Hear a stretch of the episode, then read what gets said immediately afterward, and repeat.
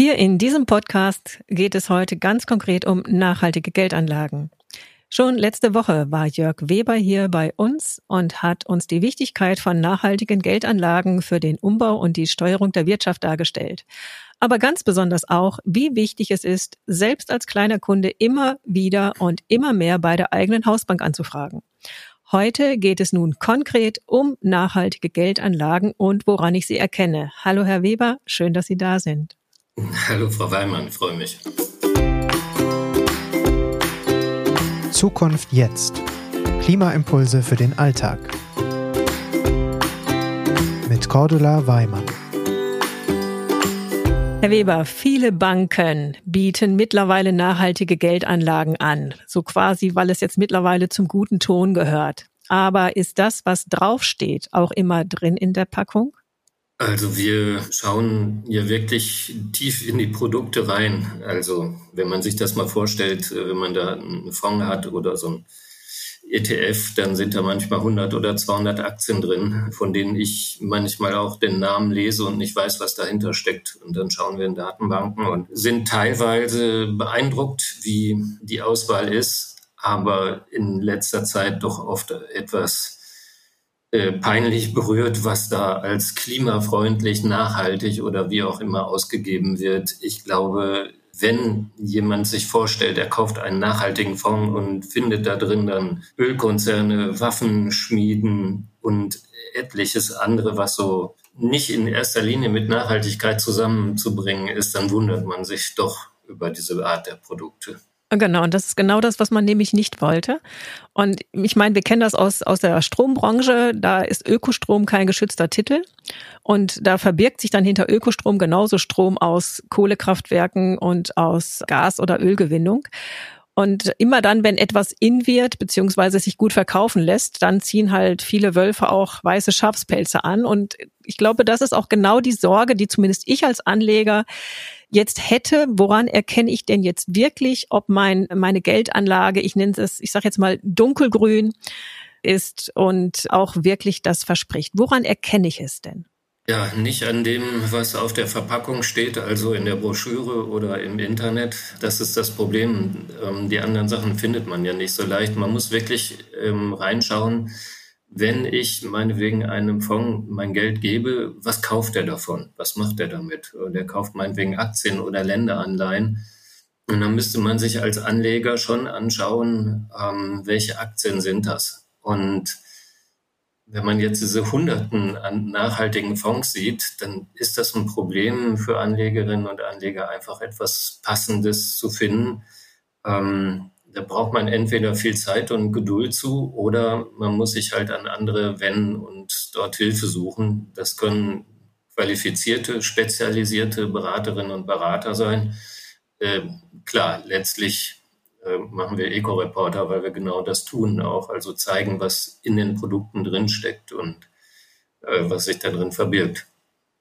Ich bin da jetzt mal ganz ehrlich. Ähm, ich habe mir das beim Eco-Reporter angeschaut und es fängt für mich schon an, dass ich erstmal ein, ein Vokabularstudium machen müsste oder jeden dritten Begriff, jeden vierten Begriff nachschauen müsste. Und dann merke ich für mich, ist mir viel zu aufwendig, die Zeit habe ich nicht. Eigentlich wollte ich doch nur ein bisschen Geld anlegen. Und ich weiß, ich bin nicht die Einzige. Als ich das Thema im Bekanntenkreis ansprach, sagten ganz viele sofort, oh ja, wenn du da wirklich was hast, wo wir vertrauen können, dann erspar uns doch dieses ganze Selbststudium. Ähm, Hilf uns. Das war wirklich die Botschaft, mit der die mich in diesen Podcast geschickt haben. Ähm, jetzt ähm, ist das ein bisschen dreist, aber ich würde es umdrehen. Helfen Sie uns, helfen Sie mir.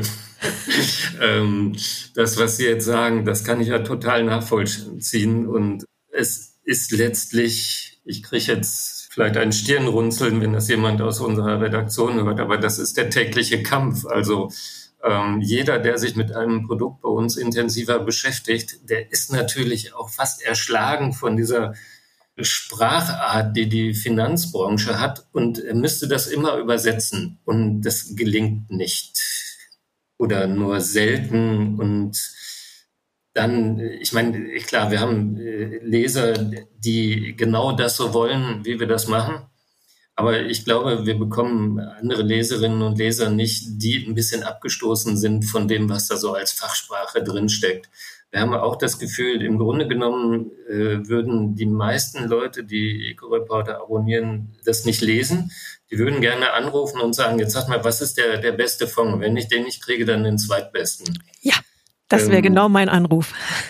Ja, ähm, also deswegen machen wir schon manchmal so Sachen, dass wir äh, dann so Geschichten bringen wie äh, die Redakteure stellen ihre drei Lieblinge vor. Und ähm, das ist vom Schreiben her und auch vom, vom Bearbeiten der Texte wirklich schwierig, weil jeder will eigentlich seinen Liebling dann so richtig begründen. Man muss dann sagen, nein, ähm, wir, haben doch die ganz langen Begründungen. Wer die will, den können wir per Link dahin führen. Aber wir sagen jetzt mal einfach, was der Liebling ist und was der macht. Also ähm, ist das zum Beispiel eine Anleihe mit festen Zinsen, die einfach in Windenergie investiert, in Anlagen, die ich auch schon zehn Jahre in die Vergangenheit zurückverfolgen kann. Und dann ist es relativ einfach. So, das versuchen wir, das versuchen wir aber seit Jahrzehnten. Es wird nicht leichter. Es, es wird nicht leichter, aber wenn ich jetzt zum Beispiel im Bioladen bin, dann weiß ich genau, wenn ich ein Demeter-Produkt habe, da stimmt alles. Da stimmt die, die, die Gesinnung, da stimmt die gesamte Lieferkette, da stimmt das ganze Konzept. Ich weiß dagegen, wenn ich das EU-Gütesiegel habe, das ist auch noch Bio, aber es ist eben nicht unbedingt sozial und fair und was noch alles dazugehört. Und äh, gibt es dieses klare Ranking nicht auch im Finanzbereich, so quasi A plus plus plus plus bis äh, dann irgendwie so bis runter auf E oder so, wie man es ja auch bei bei bei, wenn ich eine Glühbirne kaufe, bei der Energieeffizienz, habe ich ja auch ein ganz deutliches Kriterium. Nee, das gibt es so, finde ich, praktisch nicht. Ähm, ich meine, jetzt äh, fange ich vor Eigenlob langsam an zu riechen, glaube ich. Wir haben ja ein eigenes Siegel, das auch Finanzprodukte untersuchen, das wir ganz selten vergeben, vielleicht ein, zweimal im Jahr. Also bei den Produkten denke ich dann schon, die sind äh, AA+, also die sind sicher, man verliert da sein Geld nicht. Jedes mit dem Siegel ausgezeichnete Produkt ist, äh, hat bis jetzt seine auch finanziellen Versprechen eingehalten und die nachhaltigen Versprechen erfüllt es auch. Ja. Das ist konkret das äh, Eco-Reporter Gütesiegel. So ja, heißt also das. wir haben ein hm? Eco-Reporter Nachhaltigkeitssiegel einerseits für Banken, aber eine Bank ist ja erstmal nur ein Gebäude mit Menschen oder andersrum, Menschen mit Gebäude drumherum. Und da gehe ich ja nun rein und suche mir Produkte aus und die können gut und nachhaltig oder weniger gut und nachhaltig sein. Und diese Situation, dass man in einer Bank ist, auch in einer grünen Bank, ähm, erfordert trotzdem, dass man sich die Produkte sehr genau anschaut und dann guckt, passen die zu mir? Und ja, solche, äh, dieses Produktsiegel, das haben wir dann halt auch wie gesagt, sehr selten vergeben. Und wir haben das ja nicht abgesprochen, aber als wir das Siegel vor acht Jahren aufgelegt haben, haben wir genau damit angefangen, dass wir gesagt haben, ähm, dieses Siegel ist eher eine Analogie zu Demeter als zum EU-Biogütesiegel. Gut, also dieses äh, Eco-Reporter Gütesiegel, gäbe es noch ähnliche in der Finanzbranche, die gleichwertig sind? Also es gibt noch andere Siegel, zum Beispiel vom Forum Nachhaltige Geldanlage. Das ist dann abgestuft in, in, in drei Wertigkeitsstufen. Und ja, man, man, das wird vergeben, allerdings äh, nur für Fonds, also für äh, Finanzprodukte, in denen Aktien oder Anleihen stecken. Und jetzt muss man einfach sehen, wenn ich eine Aktie kaufe, dann kaufe ich vielleicht die Aktie eines richtig grünen Unternehmens aber vielleicht verkaufen Sie mir die Aktie. Mein Geld landet nicht beim Unternehmen. Und wenn ich in einen Fonds investiere, dann macht es der Fondsmanager für mich, dass er diese Aktien kauft. Das Geld landet in der Regel nicht im Unternehmen. Und das ist sowas irgendwie ja kompliziertes, wo man sich bei der Geldanlage immer überlegen muss, ist das, was ich gekauft habe, grün? Finde ich gut. Aber ist es vielleicht auch so, dass das Geld, was ich da reinstecke, mein Geld ist? Und wenn ich eine Aktie von Ihnen kaufe, dann weiß ich, Sie würden da was Gutes mitmachen. Ist aber nicht bei allen Aktionären so, die Aktien verkaufen. Sondern habe ich immer das Problem, was bewirkt eigentlich mein Geld? Und auch eine sehr gute Aktie zu haben, äh, muss ja nicht unbedingt bedeuten, dass mein Geld dann in dieser Aktie ordentlich wirkt. Ich kann mir nur sagen, so, ich kann das wie ins Regal stellen und sagen, tolle Aktie. Aber mein Geld ist jetzt bei Ihnen. Das heißt jetzt für mich als Anleger, der einfach problemlos jetzt sein Geld loswerden möchte und alles richtig machen möchte. Was tue ich? Ich frage nochmal nach. Also Aktie habe ich jetzt schon gehört, auch wieder schwierig mit den Fonds. Schauen wir mal. Ich achte jetzt auf das Gütesiegel und dann hoffe ich, dass alles gut geht. Sie werden bei der Geldanlage streuen müssen. Ab bestimmten Summen müssen Sie das ein bisschen aufteilen. Und dann muss man schon sagen, auch Aktien sind dann einfach als Geldanlage gut und dann sollten es auch gute Aktien sein. Wenn ich die kaufe, ändere ich damit die Welt nur ein ganz kleines bisschen. Ich kann aber sagen, ich kaufe zum Beispiel eine grüne, festverzinsliche Anleihe. Und da muss ich dann wirklich schauen, wo bekomme ich die her, wer hat die als gut bewertet und ähm, kann da natürlich auch bei nachhaltigen Banken gucken, was haben die für Produkte. So, und dann kann ich mein Anlagevermögen, das ich irgendwo dann in Finanzen reinstecken will, ein bisschen aufteilen. Das auf jeden Fall, nicht alle Eier in einen Korb legen. Und kann auch ein bisschen aufteilen, habe ich viel nachhaltige Wirkung oder habe ich weniger nachhaltige Wirkung? Es ist für mich beides okay. Hauptsache, man geht die ersten Schritte. Und was sie dann aussuchen, das ist, glaube ich, erstmal die Frage, sich selbst hinzusetzen und zu überlegen, was ist mir eigentlich wichtig? Klimawandel, Rüstung, keine Atomkraft, keine Kohle, wie auch immer. Da gibt es sicherlich 50 Kriterien. Und da muss man sich erstmal darüber selbst klar werden, was will ich denn eigentlich für eine Art an Geldanlage? Ich weiß, jetzt habe ich wahrscheinlich eher zu viele Punkte aufgegriffen und nicht die einfache Lösung gebracht deswegen frage ich jetzt nochmal ganz konkret nach. Es gibt ja sowas wie, weiß ich nicht, High Five oder die, die besten drei. Gibt's das so monatlich, dass Sie sagen, das sind die drei besten des Monats und damit mache ich es jetzt Ihnen, Frau Weimann, ganz einfach. Greifen Sie einfach zu. Ja, wir bringen mindestens einmal im Monat so etwas, dass wir sagen, so, das sind wirklich die Lieblinge der Redaktion. Und hier haben wir jetzt eine grüne Anleihe von einem tollen Unternehmen, das aber auch erfahren ist.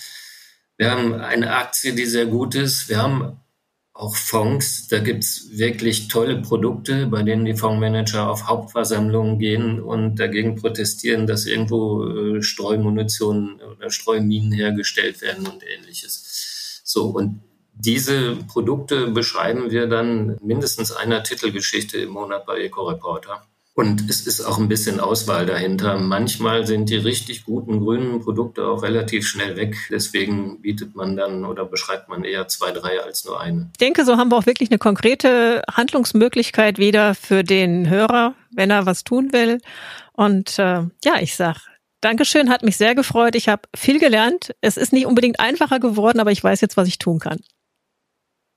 Ja, mich hat es auch sehr gefreut für uns ist das wirklich wichtig. Wer Anmerkungen hat, kann uns ja auch direkt anschreiben, wenn wir zu kompliziert schreiben. Wir sind total dankbar, wenn wir solche E-Mails oder Anrufe bekommen. Das ist wichtig, das zu hören. Man verschwimmt sonst in dieser Finanzwelt. Das ist nicht gut. Ich kann es gut nachvollziehen. Aber danke, dass es die Möglichkeit gibt, das mal so anzusprechen. Dankeschön. Danke Ihnen, Frau Weimann.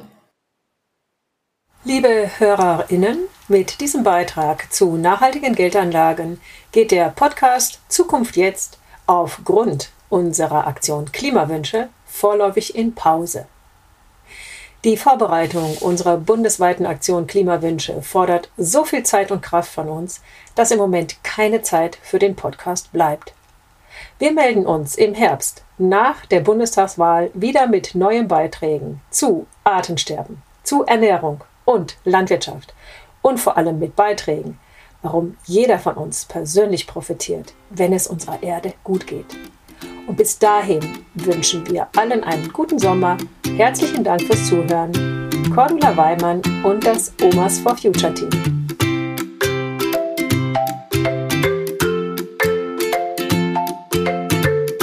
Zukunft jetzt ist eine Gemeinschaftsproduktion der Omas for Future und der Employees for Future in Zusammenarbeit mit Projector. Weitere Informationen, wie du uns unterstützen kannst, findest du in den Show Notes.